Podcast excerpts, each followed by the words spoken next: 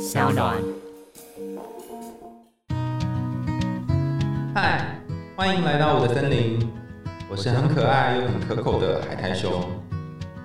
海苔熊心里话，在这里陪着你。各位听众朋友，大家好，欢迎回到海苔熊心里话，我是海苔熊。今天我们要进行海苔熊信箱。那写信来的这一个伙伴呢，他的名字叫做纠结，就是很纠结的这个纠结哈。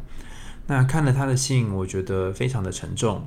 先前我们在嘉纯来节目的时候有谈过一集是被性侵害的故事，那或许也是看过了、听过这集，或是听过自己身边其他人的故事。这位伙伴哈，纠结他很勇敢的，也在这次的信箱当中说出了他的故事。那如果你对于这个性侵害的故事想多了解一些，那或许嗯在这次的故事当中啊，他他的个人的经验当中，你可以看到一些啊，他是如何的辛苦的走过这段路程，然后我们也可以一起呃鼓励他，陪伴他走过一点点啊这个辛苦的路。那我们就要来念周杰的信件喽。海苔兄你好，我的故事是有关于童年的阴影。当时五年级，我被自己的父亲亲生父亲强暴，这样的状况大概持续到国中二年级上学期。虽然六年级我已经发现这件事情是不对的，但我的反抗力其实很小，也可能是那时候没有反抗，也或许是帮自己找借口。但是当时我真的没有办法改变那个状态。也无法保护自己，我只能这样做，让自己少一些言语暴力以及肢体暴力。在十九岁的时候，我为了要保护我另外一个妹妹，所以我选择把事情说出来。接踵而来的是责备，或者是不信任，甚至是说是我先勾引对方在先。所以我断绝了父亲那边所有的关系以及联系。这中间，准备要离开到真正离开。我花了五到六年的时间才做好心理准备去看心理医生，但目前为止我没有更多的勇气去做提告或者是更多的事情。除了没有办法做更多的事情去面对这件事以外，其实我觉得我过得很好，单身，有自己喜欢的工作，也正在创业当中，过得很自在。但我一直有一个疑问，因为我的前任经历。过我离开父亲的那个阶段，所以他知道所有的事情。现在我不确定我是否应该跟我未来交往的对象说这件事。如果我说了，对方会怎么看待？会不会就此看清我了？也甚至会不会觉得我就不那么珍贵？甚至是吵架的时候拿出来攻击？也不确定，如果我有没有说，会不会影响到？我们两个之间的关系，比如说我说了，会不会影响到我们两个关系？或者我不说，某一天他发现，会不会也影响到我们的关系？这件事情我一直很迷茫，也因为这样，我不太知道要怎么开启下一段感情。我不确定我是不是要告诉未来的对象这件事，而经过这样的事情之后。我是不是就被看清了？我是不是就变得好像在他心目当中已经对我留下某一种既定的印象了？所以我不确定是不是该讲出来。谢谢修杰写来的这封信，我相信你的这种感觉也是许多有类似经验的朋友会遭遇到的一种感受。首先，我想要告诉你，呃，你很勇敢，然后你也很不孤单，因为实际上跟你有类似经验的人有非常多。我看到一个统计是，台湾平均每日有五十二名儿童遭受到性侵，也就是每三十七分钟就有一个孩子被性侵。那这样的数据其实很高的。在另外一个研究当中，发现每十万个人就有百分之十到百分之七十的人呢被性侵。所以你说高吗？呃，可能不高也不低，但是我相信这后面还有很多黑数，就是没有被通报出来的数字。那同样跟你面对类似经历的人，都会有几种很特别的心理状况哈。那这些心理状况并不是你们的错，而是周遭的人不断的灌输你们，或是刻板印象教给大家的结果。比方说，我曾经听过一个隐喻哈，他们是说女生哈，生理上面的女生其实就是所谓的锁门锁，然后生理上面男生就是一个钥匙。那当一个钥匙，或当一个呃男性的生殖器，当一个阴茎好了哈，阴茎它可以去开启很多很多个阴道的时候，我们就会说这个阴茎是一个非常厉害的阴茎哈，万用钥匙。但是如果我们说这个阴道它被非常多的阴茎给插入的时候，被很多阴茎给侵害的时候，我们就会说哦，这个呢可能是什么呢？是一个很破的阴道，就是一个烂的锁。那借由这个锁跟钥匙的隐喻，我们可以想象，可以开好多好多个门的，就我们叫做万能钥匙。可是只能够被不断开启的，我们叫做烂锁。那这样子的一个意象，这样的一个想法，我们会很容易的帮女性哈，尤其是曾经被性侵的女性贴上一个你很破、你很烂的标签。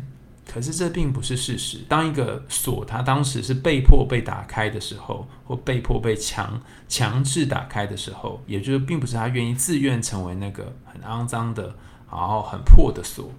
那这个标签是后人再加上去的。所以第一个是当其他人有这样的想法，觉得你很破、你很脏、你很烂的时候。你要告诉自己，这样的想法是正常的，就是会有这种想象，会有这种对自己的生殖器或是对自己的身体的负面想象是正常的，但这个想象并不是事实。你要轻轻的告诉自己，这很正常，我能这样想是很正常，因为我受到很多的声音的影响，但它不是事实。第二件事情是，好多时候我们会听到有的人说。因为你穿太少，因为你当时勾引他，因为你讲了一些话，所以他才会做出这些行为。我觉得每一个人应该要对自己的行为负责，而不是别人做了什么事情之后，那个做事情的别人就要来为这件事情负责。不论你当初做了什么，你的父亲要为这件事情负起全部的责任。那不论你有没有抵抗，当时是为了什么而没有抵抗。他是主动做出这个行为的人，而且你要想，那个时候他应该比你更有行为的能力，因为他已经是大人了，他不能因为用这样的方式来对待你，然后你就帮他开脱。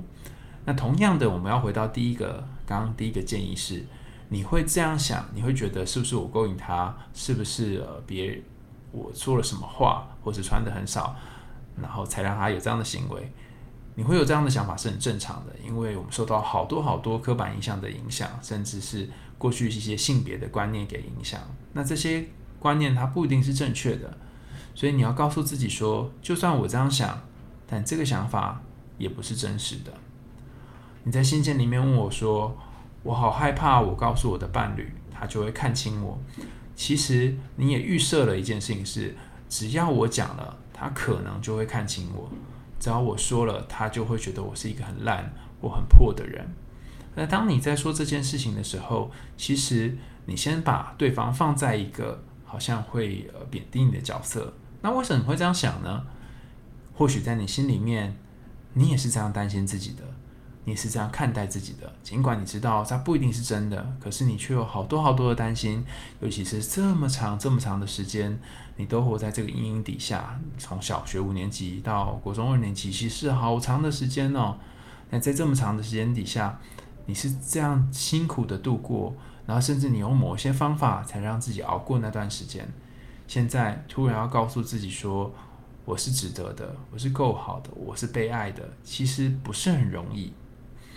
那也因为这样，你就很容易形成某一种呃对自己负面的想法，然后担心对方也这样看待你。你问说，那我到底要告诉他？我觉得这里有一个比较技巧性的做法，你可以尝试看看。这个做法是这样子哈，你可以试着跟呃以后的对象讨论有关于性骚扰或是性侵害有关的新闻或相关的内容。那你可以一边谈的时候，一边观察他的反应。倘若他在谈的时候，对于呃新闻的当事人或新闻的受害者是呈现怜惜的，甚至呈现关怀的，或是义愤填膺的这样子的语气，或许他就比较能够正面积极，而且比较温柔的对待。同样，你告诉他你自己身上事情的时候，但如果他一下子讲的就是有很多刻板印象，甚至是说啊，这个女生就是穿太少啊，她就是勾引对方啊，哈，她这她说话的方式刚好如同你心中的担心一样，那你可能就要衡量，呃，你要不要告诉他？那不论你有告诉他或没有告诉他，都是你自己的权利。你在最后问说，会不会因为你没有讲，他有一天发现了？然后，呃，影响到他对你的感觉。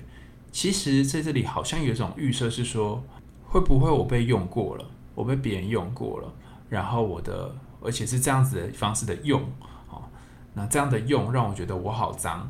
然后，如果我的男友，如果我的伴侣知道这件事情，他会不会，呃，就是觉得我不好，或是我很脏之类的？那当你在这样想，你就预设了这个。他心里面会认为，如果得知到你曾经被性侵这件事情，他会觉得不舒服，甚至还会觉得不爽。为什么被用过了？可是你要想一件事情是，其实当时的这个所谓的用，并不是你自己想要的。而且除此之外，他不一定会把它解释成为一种用。以后的这个对象，你的伴侣可能会认为那是你过去发生的事情，他并不在意，甚至他可以允许你让它变成某个秘密，不讲出来。这重点并不在于你有没有说，而是在于你永远有一个权利去保守这个秘密，或者是决定要不要说出这个秘密来。就像今天愿意在节目上面跟大家分享，这是你的选择。同样的，在自己的伴侣面前，你也可以选择要不要告诉他。没有人会因为你隐瞒了这样的一个秘密而责怪你。你有自己选择要说或者不说这个秘密的权利。你一定要把属于你的这个权利呢拿回自己手上，你才会觉得有所掌控感。当我们在成长过程里面发生了一些可能是性侵、性骚扰，或者一些非常非常非常难过、伤心的事情，我们最大的失去其实是失去对于身体的自主跟掌控感。这个失去的感觉，这个无法掌控的感觉。可能会延续到长大，然后开始谈恋爱，甚至是进入其他段关系当中。你可以透过几次，比方说你谈到的这个跟前任的相处当中，去思考一下你当时告诉他的感觉是什么，甚至是他有没有发生你想象当中那么害怕的事情。